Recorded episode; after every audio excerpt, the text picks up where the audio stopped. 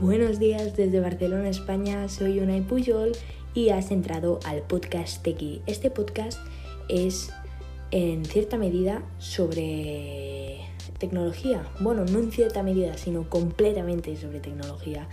Eh, la tecnología en sí y también luego el software, el hardware, todo lo que sea la parte de noticias, también comparativas y todo esto dentro de este podcast. Así que si eso te interesa, has entrado al correcto. Vamos allá. Hoy para el primer capítulo tengo cinco puntos que me gustaría comentar. Son cinco puntos, pero desde ahí seguramente me voy a enrollar como una persiana porque yo soy así. Y además he creado este podcast para eso, para desfogarme en cierto modo de eso, porque no tengo literalmente a nadie para que le interese esto, que me diga, vale, esto es interesante. Y entonces sí, pues creo un podcast y la gente que le gusta la tecnología entra porque le gusta y le interesa, pues perfecto. Vale, vamos a empezar. El primer punto es una comparativa del el iPhone 11 versus el XR versus el SE de 2020, el de segunda generación, el 2, bueno, básicamente el nuevo, se llama de muchas formas. Esta comparativa es para saber cuál puedes llegar a comprarte para, para este año, el 2020. A ver, em, te voy a dar más o menos los perfiles de cada uno de ellos. El, el iPhone SE de 2 de 2020 es para una persona que no utiliza tanto el teléfono. O sea que básicamente lo utiliza prácticamente solo para contestar algunos emails, hacer fotos bastante básicas y contestar llamadas, hacer FaceTime.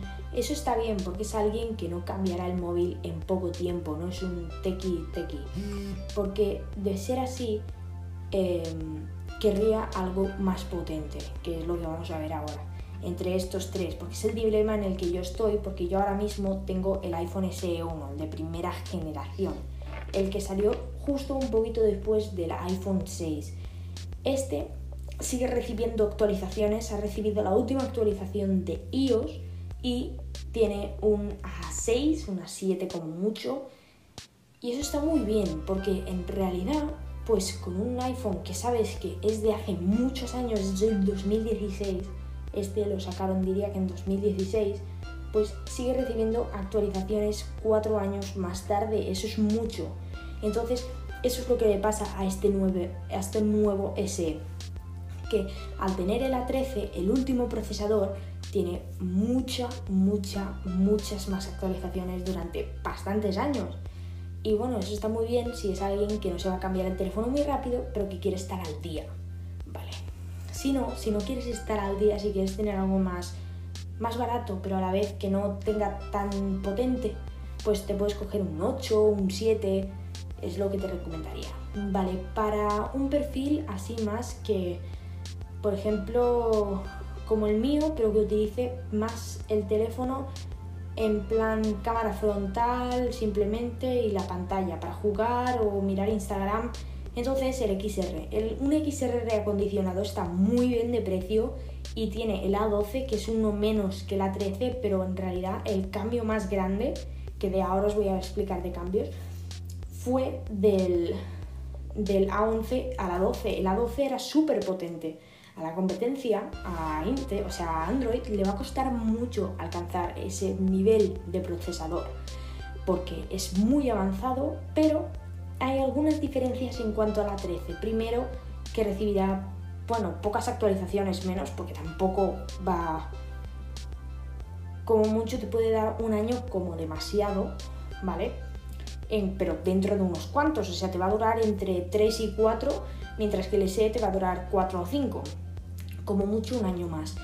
Y este, este perfil, la diferencia entre el SE es que tiene la pantalla de 6,1, que es una versión intermedia entre el XS que es de 5.8 y el XS Max que es de 6.5. Es ese intermedio. Eh, yo creo que es el tamaño, llego a decir que es el tamaño perfecto. Aunque me gusta más que sea más grande porque tiene más pantalla, pero ahora luego hablaremos de eso. Vale. Entonces, el iPhone XR es para esto. Entonces, el, tanto el S como el XR tienen una cámara, pero ahora viene una diferencia entre la 12 y la 13 y es que el XR al tener el A12 no tiene modo nocturno, que si tú vas a hacer fotos de noche sale mucho mejor cuando, cuando utilizas el modo noche porque es un modo noche analógico que ha creado Apple que va genial para hacer fotos de noche. Entonces creo que está muy muy bien. Y por último el iPhone 11. El iPhone 11 es una mezcla entre el XR y el SE.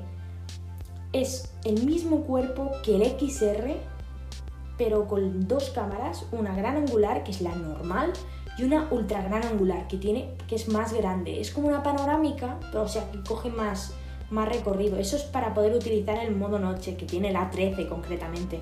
Que por cierto, una de las diferencias entre esos dos, entre el procesador, es eh, el consumo de batería. Es mucho más, más responsable con el A13. Entonces es esa mezcla, las dos, el mismo cuerpo que el XR. Por cierto, el XR, aunque no tenga un panel OLED como tal, tiene una Liquid Retina Screen LCD o sea, tú no te dicen que están calibrados, de, que uno es un OLED y el otro es un LCD y a menos que estés haciendo una tarea muy muy exigente no vas a notar la diferencia. Pero bueno, además un panel OLED mal calibrado da asco.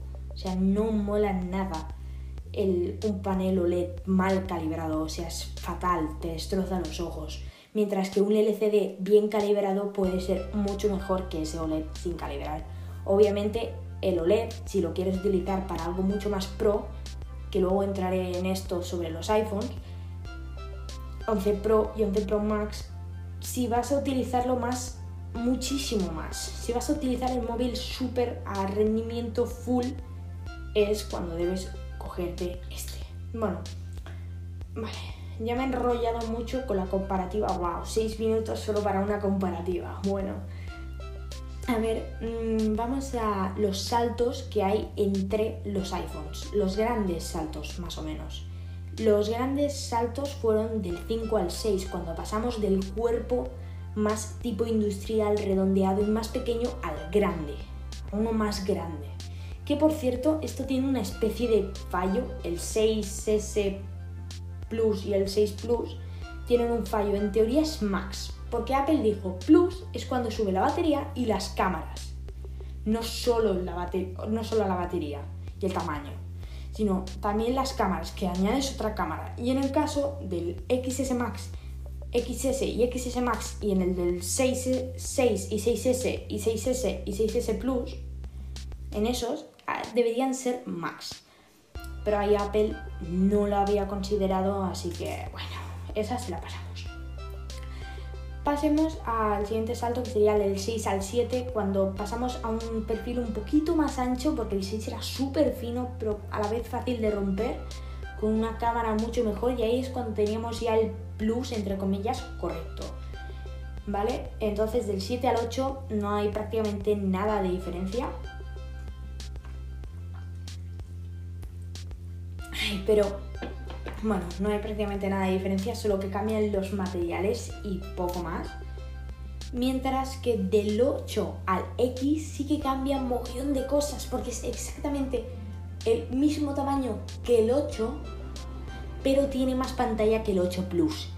Porque reduce tanto los marcos, es el primero que vimos sin marcos, con Face ID. Ahí hubo un salto brutal. En procesador no tanto, pero en, el dispositivo en sí fue increíble.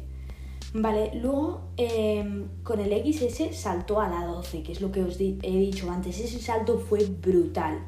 Marcó mucho la diferencia entre comprarse un Apple, porque en esas, antes en el X decías, por el precio que cuesta me compro otro y es mejor, pero cuando saltaron a las gama XS que salieron con un procesador tan potente, te salía mucho mejor coger el Apple. Porque ah, ya te digo, a la competencia ahora mismo ha pasado un año desde que han sacado ese y aún no han igualado ese procesador. Apple va muy avanzada en cuanto a procesadores.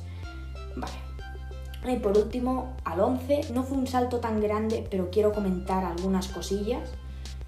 Que es em, lo que os he dicho, el, el vídeo el salto de vídeo ha sido brutal, porque es eso, el vídeo ha cambiado mucho, Apple ha, llegado a ser, en foto sí que las pueden llegar a igualar, porque hay móviles que sacan fotos buenísimas, pero en vídeo nadie lo supera.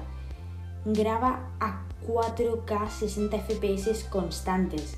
Eso está muy bien. Además la triple cámara del Pro Max y Pro son increíbles. Las tres cámaras además, igual que con el 11, cuando estás grabando puedes cambiar de cámara simultáneamente con que parezca simplemente que estás haciendo zoom, no que estés cambiando de una cámara a otra, que haya ese intervalo entre una y otra. No, es completamente fluido, porque además tienes, se extiende la rueda, o sea, es una rueda de tres, como el de retrato, pero cuando le pulsas, cuando haces 3D por así decirlo, se extiende y entonces te da el más rango de, de distancia, es brutal.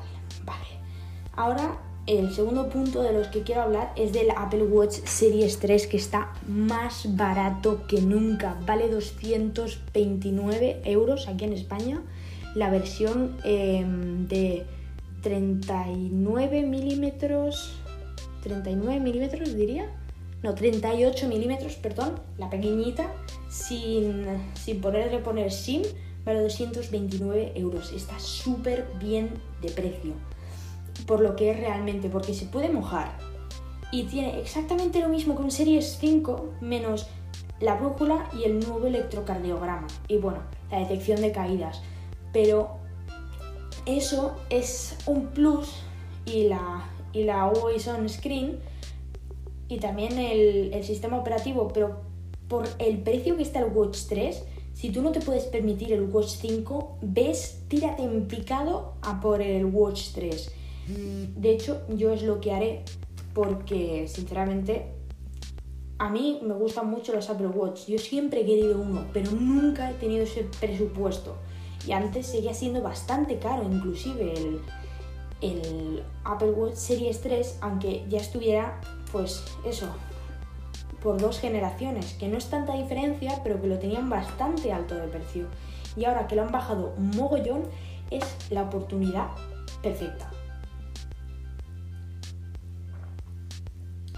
Y ahora también os voy a enseñar los saltos, también os voy a decir los saltos de los Apple Watch.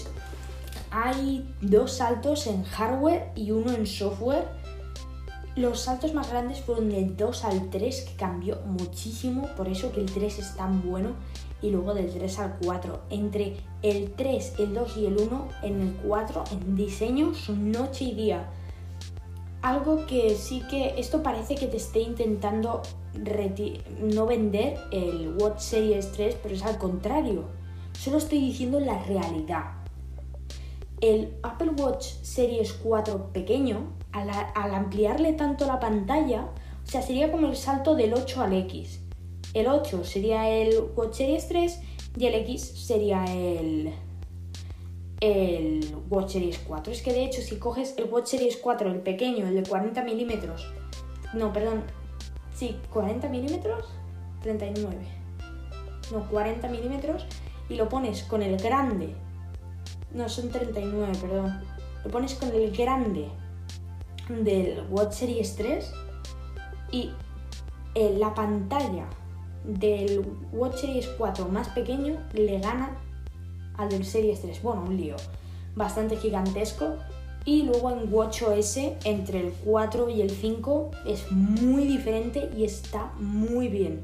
Pero eso es lo que os digo, el Apple Watch Series 3 sigue estando súper bien por el precio que está ahora mismo, es genial. Así que si podéis, ir a por él.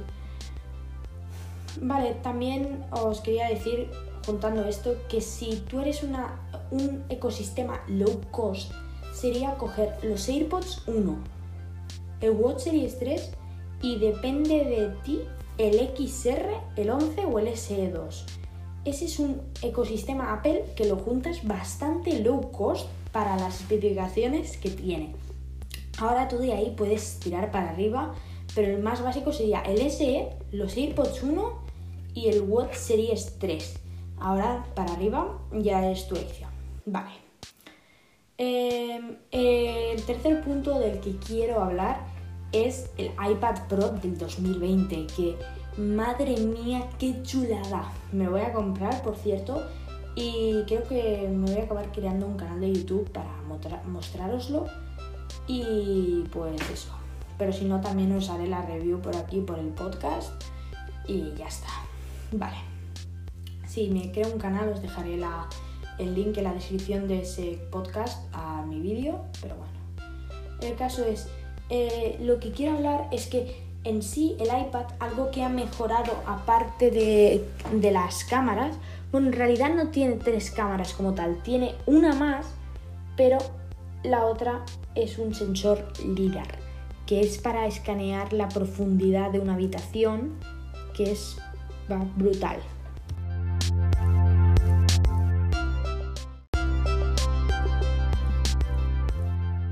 Pues eso, el sensor LIDAR solo sirve para escanear la profundidad, por eso el AR de este iPad es tan impresionante, porque al medir la distancia tú no lo tienes que ajustar, simplemente él lo ajusta mejor, claro, porque al, coger ese AR superpone, o sea, si tú pones por ejemplo, algo que ha hecho Víctor Abarca, que por cierto, pasaros por sus dos podcasts y por su canal de YouTube, lo que ha hecho es poner una, el app de Ikea que es para AR, está brutal, em, pone una silla de, de AR y entonces pone los pies. Eso es lo que me refiero. Las capas lo que hace el iPad es poner tu imagen por encima del AR, no como hacía antes. Entonces, eso creo que está muy bien a través del sensor LIDAR, que entonces puede moverlo bien porque sabe dónde lo está poniendo. No tienes que ajustar el iPad moviéndolo, simplemente el sensor LIDAR lo escanea. Entonces, es eso. Porque además, eh, lo que sí que está muy bien es que, pues eso, que puedas, que anteponga a veces a ti al AR y que lo puedas escanear mejor. Tú lo mueves donde quieras, pero a la hora de hacer zoom, al saber cuál es la distancia, te lo pone a tamaño real. ¿Cómo sería tamaño real? Es ahí donde mola más, porque creo que para decorar tu casa, si eso lo pusieran en unas gafas VR, creo que sería perfecto. Bueno, voy a hablar del Smart Keyboard Folio, ¿vale? Que, pues, si no sabéis lo que es, bueno, es... Deduzco que si estáis aquí lo sabéis. Em, el Smart Keyboard Folio es una funda para el iPad Pro que se pega magnéticamente detrás y delante y tiene un teclado, pero un teclado pequeñito que está bastante bien y dos posiciones. Que por cierto, el Apple Pencil se pega magnéticamente, que está genial y si lo comparas con el 1 está muy bien por el simple hecho de que el 1 le tenías que quitar el capuchón, enchufarlo por Lightning y este lo dejas, lo enchufas magnéticamente al lado y ya está, no hay ningún conector ni nada por inducción. Eso es lo que me gusta. De este, pues me gusta mucho, pero no os confundáis, solo es compatible con los nuevos iPad, con el iPad Pro de 2018 y con el de 2020. Vale, seguimos hablando de teclados. El Magic Keyboard. El Magic Keyboard, eh, como tal, era el teclado del iMac, pero ahora es el teclado del iPad porque han creado otro con un sistema de bisagras que tú lo levantas, entonces, o sea, tú lo abres y lo levantas para inclinarlo. Entonces ese tiene un trackpad, porque sí, este año han incluido poder conectar un ratón inalámbricamente y un teclado inalámbricamente. No tiene que ser el predeterminado de Apple. Bueno, sí, ya lo tenías que poder hacer mucho tiempo, pero lo del ratón no, lo del ratón es nuevo. Es ese plus que han añadido que me gusta tanto por eso. Y ya que hablamos de ratones de Apple, eh, el Magic Mouse 2, que a mí me gusta mucho, pero podrían hacer una, algo mejor en el 3, como por ejemplo como el MX Master que de Logitech, que tiene esos, esos gestos para crear acciones, sobre todo en muchas aplicaciones, que va muy bien si estás editando, si editas, si, si creas en el Photoshop, pues va genial. Y mm, sinceramente comparado con él, lo bueno del MX Master es que se carga por delante, algo que pedimos desde hace tiempo en el Magic Mouse 2 para cuando hagan la actualización, porque se carga por abajo, es, no puedes cargarlo a la vez que lo usas, es algo que no me gusta nada y es algo que podían mejorar. Y un poquito la ergonomía lateral, podían hacer un poquito de agujerito para el dedo o algo. Yo creo que es muy cómodo, pero supongo que podían hacer otra versión más cómoda. Para gente que no le guste, pues por eso. Bueno, por eso pues yo me elegiría antes el MX Master 1 o el 2 o el 3, el que quieras.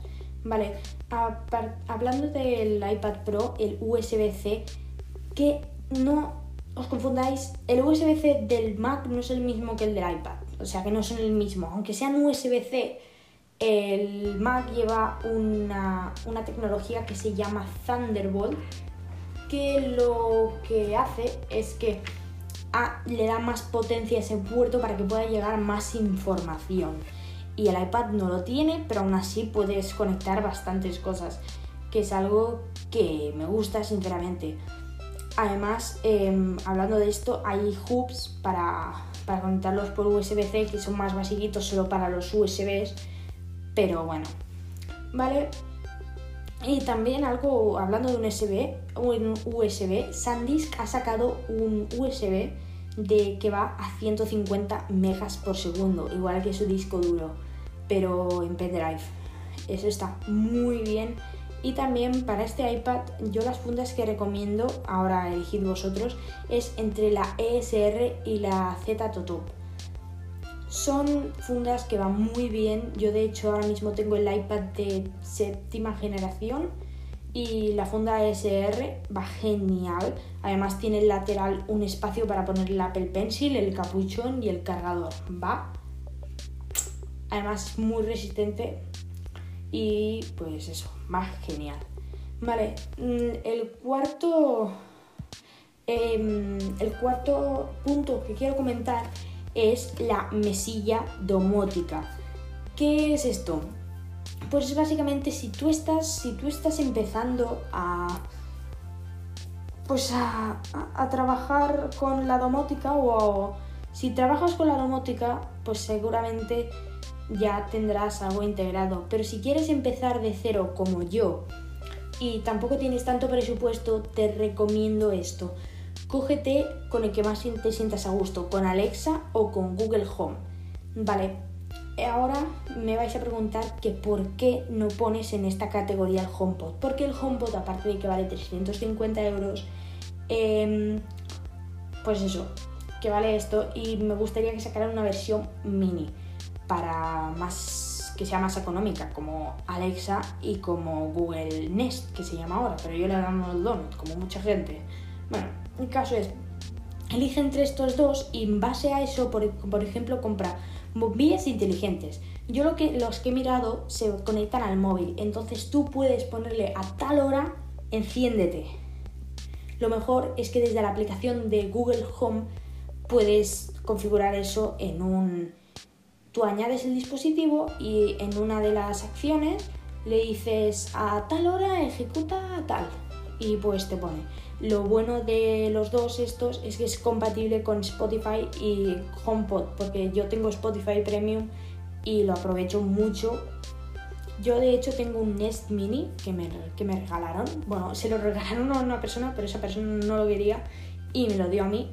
Y yo estoy la mar de contento, ahora mismo lo tengo muteado porque si no, pues estaría así. El micrófono vuelve a estar activado. Ok Google, ¿qué tiempo hace?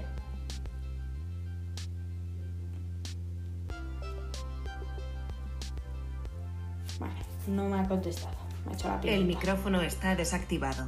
Supongo que me ha hecho la pimienta porque la he tenido apagada bastante tiempo. ¿A que sí, Google? No, está apagada. El caso es, pues eso. Luego también os recomiendo que si habéis escogido entre esos iPhones, todos tienen carga inalámbrica. Entonces, algo es un cargador inalámbrico. Que eso iría conectado a un, a un alargador que tiene dos USBs y cuatro enchufes normales de la corriente. Que lo puedes aprovechar mucho porque el asistente lo pones mejor en la mesilla. Además, una lámpara muy, muy, muy económica de IKEA la puedes poner y entonces pones esas bombillas que vienen en pack de dos. De hecho, si coges la Alexa vale 90 euros y si coges el, El Google Home vale 88. Bueno, de hecho es que he cogido esto, así que lo tengo que restar. Vale más o menos unos 58 euros. Con el, con el Google Home vale unos 58 euros si ya lo tienes, claro.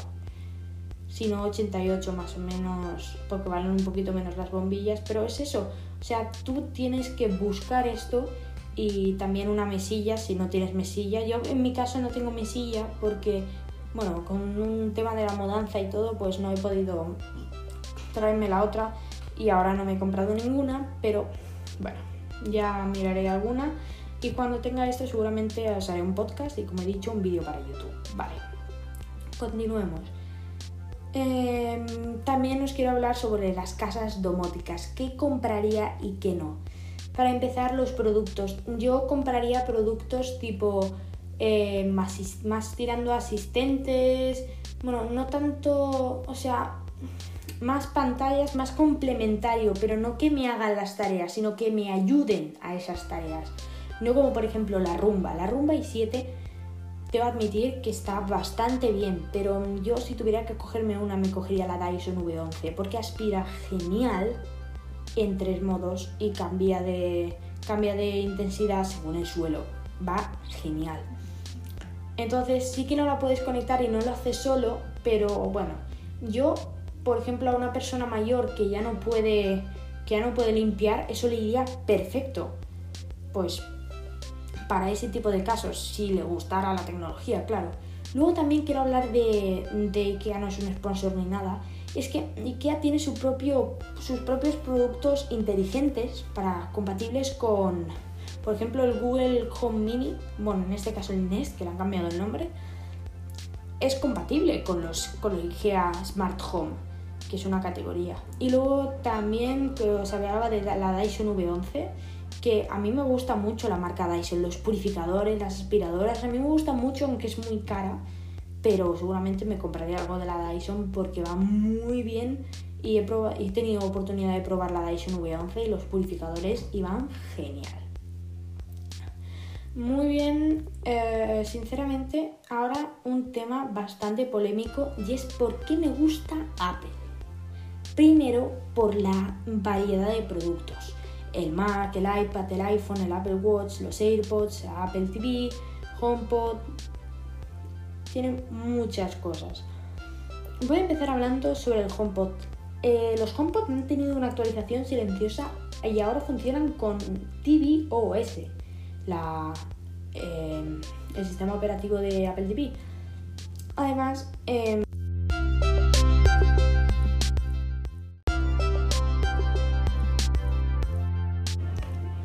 Además, creo que habrá una actualización de hardware en la World Developers Conference, que es este lunes a las 6 de la tarde aquí en España. Y sinceramente estoy con el hype que no me aguanto. Pero bueno, el caso es, también creo que habrá de Apple TV. Y que más adelante será el centro de este HomeKit, ya que se fusionarán el HomePod y el, y el, y, y el Apple TV para, para formar un sistema de, audio mejor para la Apple TV, para las películas y todo. Pero que al final ese Apple TV será el centro de todo, porque controlará el HomePod, controlará las, las luces, pero tú lo podrás controlar desde el móvil. Pero ahora todo irá directo al home, a la Apple TV. Esta teoría la ha sacado de Víctor Abarca, que como vuelvo a decir, pásate por, tu, pásate por sus dos podcasts, Expreso con Víctor o Café con Víctor, y por su eh, canal de YouTube, Víctor Abarca. Vale. Luego os quiero hablar de Apple TV Plus, que al principio, yo lo he tenido, yo lo he probado, eh, al principio Apple TV Plus no tenía mucho catálogo pero ahora ha ido avanzando y ahora tiene mucho catálogo, que es algo bueno. Y mientras que Apple TV ha seguido creciendo, Arcade ha o sea, se ha mantenido con los mismos, o sea, los que eran más buenos se han quedado ahí, ya no hay tantos buenos. Entonces, Apple Arcade ahora no merece la pena. Apple TV era la que antes no merecía la pena. Pero ahora es al revés. Apple Arcade al principio sí y Apple TV Plus no, pero ahora es al revés.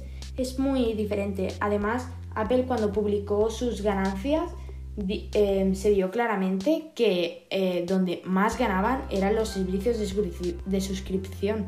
Porque Apple Music la utiliza mucha gente. Em, Apple TV Plus está ganando catálogo, así que se empezará a suscribir. Y la gente, se, bastante gente se ha suscrito a Apple Arcade con la, con la oferta del principio entonces, pues está bastante bien, sinceramente, me gusta, me gusta mucho. Pero también tienen la de iCloud, o sea, han ganado mucho con, con esas suscripciones, pero tendrán que agruparlo en algunos packs o desde algún centro. Eso es lo que te decía, a lo mejor en, en Apple TV Plus al final lo acabas teniendo todo, todo, todo ahí dentro y creo que puede llegar a ser interesante. Bueno, Ahora os quiero hablar de las noticias. Dicen que van a sacar unos AirPods Studio. O sea, em, en vez de ser como los AirPods, unos auriculares de oreja, serían más como unos de diadema. O sea, como los los Solobit Pro, los Sony con un nombre rarísimo, los Beats, eso o los o los Bose, esos como esos, pero en AirPods. Sinceramente tengo muchas ganas de verlo. Y sinceramente los AirPods me gustan mucho porque tienen un, chip conector H1 que es una pasada. Y además, si los comparamos los AirPods 1 con los AirPods 2, sinceramente te voy a recomendar unos. Em, si tú vas a escuchar con mucho con los AirPods, o sea, si te quieres comprar unos AirPods pero no te quieres gastar demasiado y no los vas a mojar, la caja no, sino los propios AirPods, cógete y te gusta más el plástico, no te gusta la, la, la, mm, la de esta de silicona. A mí no me gusta personalmente, yo lo odio. Creo que la cagaron al sacar esto porque a mí me gustaba mucho. Si hubieran sacado lo mismo, o sea, resistentes al agua, pero en AirPod normal, yo seguramente hubiera optado por esa opción, no por la normal. Porque la segunda lo único que cambia es que tiene carga inalámbrica, pero si tú no tienes una base de carga inalámbrica, no te sale a cuenta comprar esos AirPods 2. Bueno, bastante raro. Pero bueno, em, también qué Apple Watch comprar. Ahora estoy en qué, cuál comprar. Em, yo creo, sinceramente, que el... Es lo que os he dicho antes. El Watch Series 4 ahora ya no merece la pena. Pero Watch Series 3 y el 5 sí. A ver, el 3 es por si no tienes mucho presupuesto, pero quieres un watch operativo. Bien, ¡pum! Lo tienes con el 3. Em, ¿Que quieres uno más nuevo y todo? ¡Boom! Lo tienes con el 5. Pero el 4 no tiene sentido. Porque no es económico, pero no acaba de tener lo último de lo último. Entonces no tiene sentido comprar el Apple Watch Series 4 en 2020. Ya que han sacado el 5, no tiene sentido. Bueno, también, ¿qué iPhone comprar? Eh, he extendido la gama del 11 em, XR y S hasta los 11 Pro y Pro Max, que es lo que os decía, tú no le vas a sacar a rendimiento o a la pantalla OLED o a los materiales más resistentes o a esa tercera cámara, no te lo compres. Porque sinceramente vas a gastarte un dinero de 300 euros mínimo que pues no lo vas a utilizar el 11, que tus padres no se quieren gastar mucho dinero, pero aún así quieren que tengas un teléfono bueno, el XR. Si quieres un teléfono de empresa o un teléfono secundario, ese. O eres ya o el típico teléfono para padre. El típico teléfono que se coge la gente que, que sabe que le va a durar mucho y que no lo va a utilizar tanto, lo va a utilizar, pero no le va a dar tanto rendimiento yo creo que es importante tener en cuenta eso en base a lo que te vas a gastar en un teléfono, porque es importante. Vale, ahora ya estoy acabando. Em, ¿Qué iPad comprar? A ver, aquí es bastante más fácil responder esta pregunta.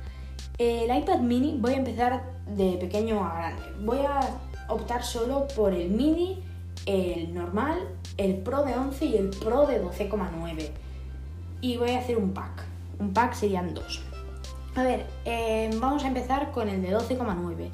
El de 12,9 es si tú vas a rendir mucho con esa pantalla o si vas a utilizarlo más como tu principal centro de entretenimiento. Si vas a utilizar esa pantalla muy muy bien, si no, tira por la de 11, que no afecta en nada a la batería ni nada, simplemente cambia el tamaño de la pantalla, ni la calibración ni nada, que por cierto es una pasada también, eso rinde a 120 Hz, además lo bueno es que ahora han eliminado la versión de 64, que eso fue un error completo, porque un iPad de 64 GB no cuadra, uno de 32 es por si lo quieres, por si vas a tener muy poquitas cosas.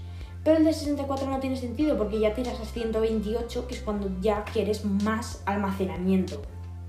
Cuando vas, sabes que vas a, que vas a hacer mucho y que vas a necesitar bastante. Pero tampoco, tampoco. O sea, sería 32, 128, 256, 512 y 1 tera. Además, en el del 2018 tenías que coger la versión de 1 tera para coger 6 de RAM, pero ahora en cualquiera. Y eso, la versión de 128 venía genial. Pero la de 32 no, porque si vas a coger un Pro para tener cuatro aplicaciones, pues no te cojas un Pro. Ahí es donde entra la versión del iPad de séptima generación, que tiene 32 GB y 128, que es lo que os he dicho. Si vas a tener cuatro aplicaciones y quieres, pues por ejemplo, Netflix y Disney Plus, para cuando estás fuera o, o en tu cuarto, cómprate ese, porque tienes un almacenamiento normal o uno bastante bueno, que yo tengo el de 128 de séptima generación, lo tienes. Es muy bueno. Y ahora el pack. Si coges el mini, es no, en general no es por sí, no es para tu iPad en sí, es un complemento. Es lo que os decía, el pack de coger el de 12,9 y el del mini. El del mini no lo, o sea, el iPad Pro puede ser el sustituto de un portátil, de un Mac, perdón. Pero no, el iPad mini no puede ser la sustitución ni al de 11, ni al de 12,9, ni al de 10.2, porque tiene una pantalla de 6 pulgadas, 5 diría, no lo recuerdo muy bien. Entonces es ese complemento, ese pequeñito que vas a utilizar para hacer nota. Eso pues va genial con el mini. Es para lo que vas a utilizar. Vale, ahora también los Mac. Em, a ver, tú quieres un ordenador de sobremesa, que sabes que no lo vas a sacar nunca, pero que también sea pues de un precio razonable, que le puedas conectar bien los periféricos, un buen monitor. Vea por el Mac Mini. Tienes montón de configuraciones, prácticamente la que tú quieras, y desde ahí tú ya tiras. Entonces, ahí empezamos con la gama más baja. Luego con la gama más baja de portátil, que sabes que lo vas a tener en casa, pero que te lo vas a llevar más, que eres más de trabajar fuera. Muy bien, cógete el Air. El Air este año lo han utilizado y está muy bien, que por cierto nos hemos deshecho del teclado de mariposa. Y es eso. ¿Tienes el Air?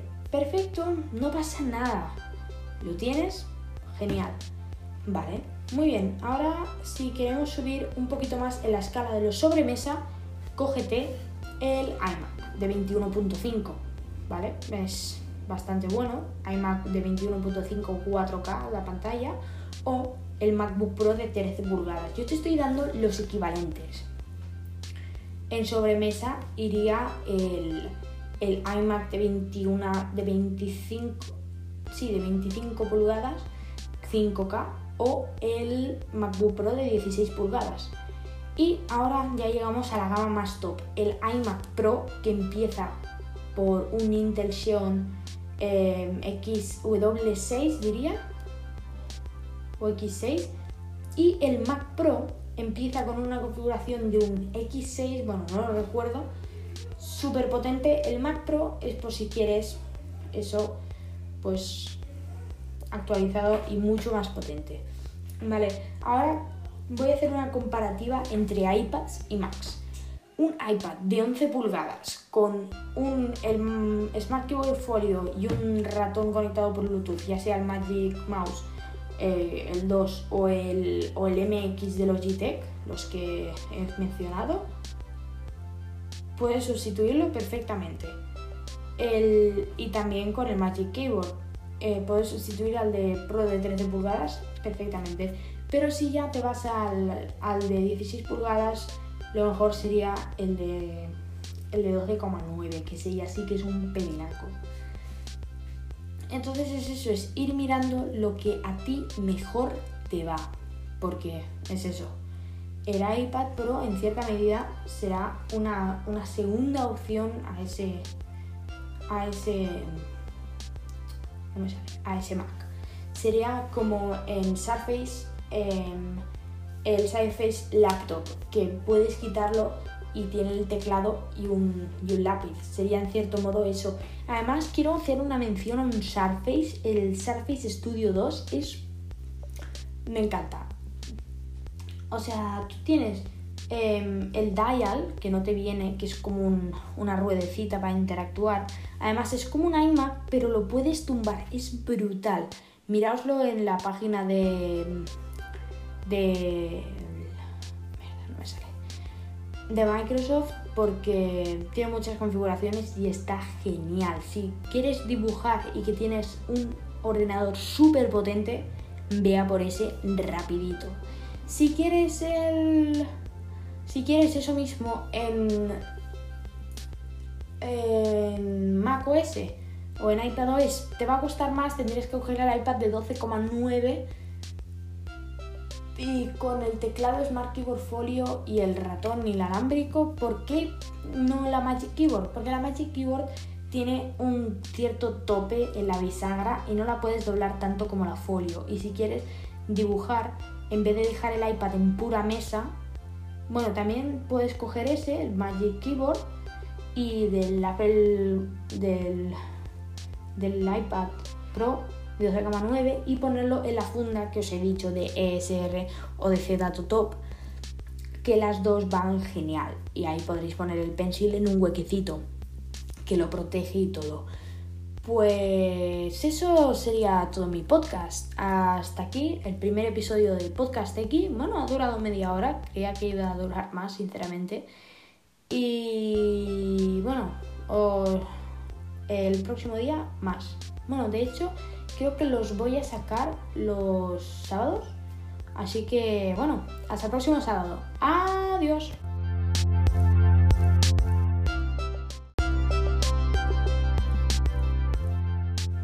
Porque yo me enrollo como una persiana siempre, porque a mí me encanta hablar de tecnología y es eso, es lo que he dicho al principio. Este es el espacio que tengo para desfogar en cierto modo de esto. Entonces, eso es todo. Sinceramente, eh, el próximo domingo subiré otro episodio, el episodio número 2. Así que voy a empezar a preparar el guion, ¿vale? Hasta la próxima.